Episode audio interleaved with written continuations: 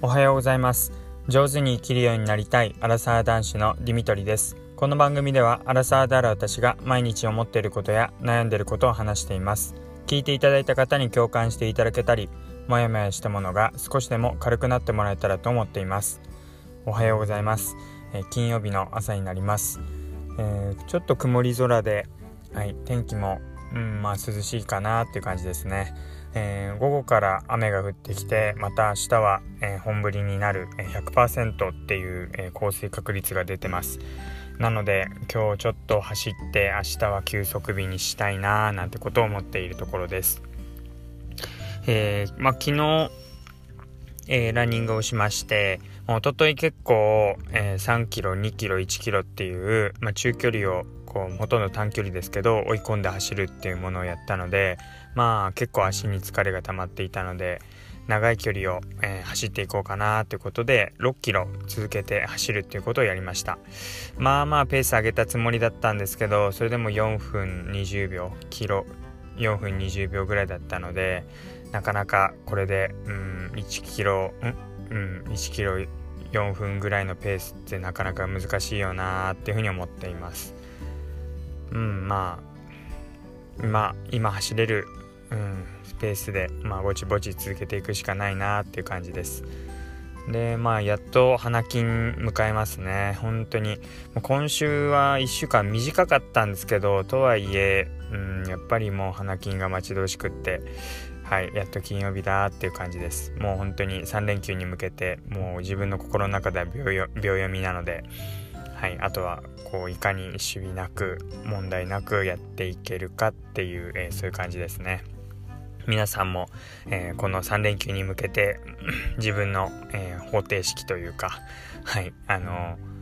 勝利の方程式ってよくあの野球のなんかピッチャーとかですかねなんか先発中継ぎ抑えとかいう流れがちゃんとあった時に使ってましたけど、えー、自分の中でこうやって仕事を問題なく収めていこうっていう風なはいあのイメージがつくんじゃないかなというふうに思います。えっと、今日はですねあの私の家の中でリビングに取り付けられた鏡のことについてお話をしていきたいと思います。えっと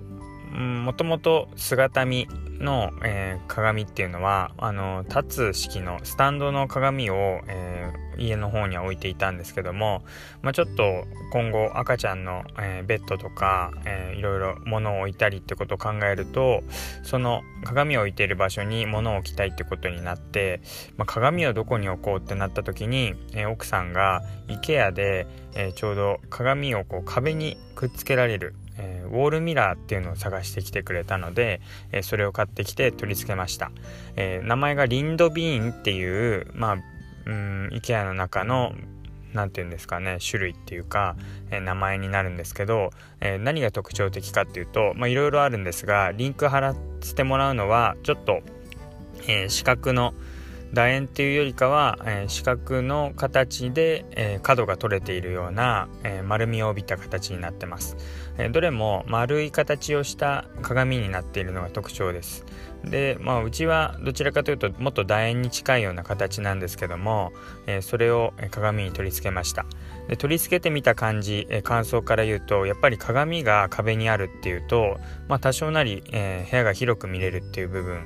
結構、えー、レストランとかで、えー、鏡が、えー、壁一面貼られているとその奥にもお店があるような感じになって、え広く見えるっていう効果よくありますよね。まあ、それと同じように、まあ、鏡が壁にあるっていうだけで家が少し広くなったような気持ちになります。それから、えー、その前を通るたびに自分の姿を見るっていうところでまあ筋トレやってる方とかあの結構まあ今も走ったりトレーニングされてる方は分かると思いますけど、まあ、自分の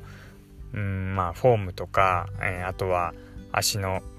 筋肉とか あのお風呂上がりとかもどんな感じかなとかって、まあ、洗面台にも鏡はありますが改めて、えー、実際等身大のちょっと離れた距離から自分の姿を見れるっていうことであのすごい自分の姿を見るためにいいなっていうところがあります。でもちろん一番よく使うのは出かける前に全身見渡して、まあ、自分の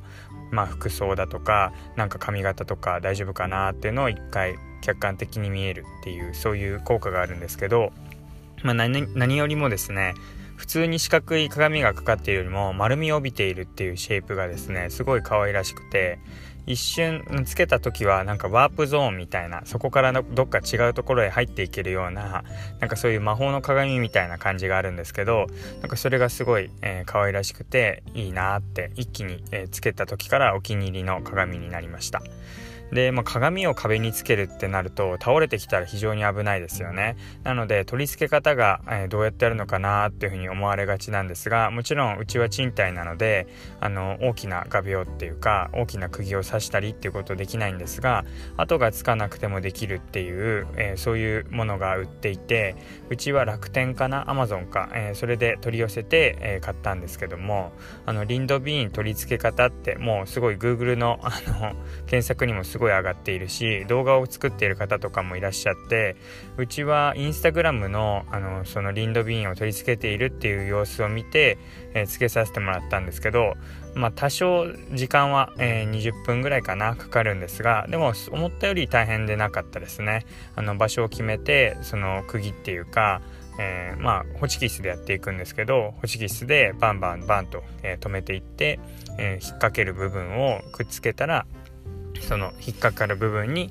リンドビンを乗っけていくっていう感じでこれで後がつかないんだから本当にすごいよなっていうふうに思います。なので結構そう考えてみるとまあうち賃貸だから、えー、そうやって壁にかけるものはできないっていうふうに思っている方も案外それは一昔前までの、えー、そういう話で、うん、実際かけることができるなっていうふうに思います。あとなんか確か法律ってっていうかそういう契約が変更になってまあうろ覚えですけどなんかそういう穴開けたりとか壁へのものはなんか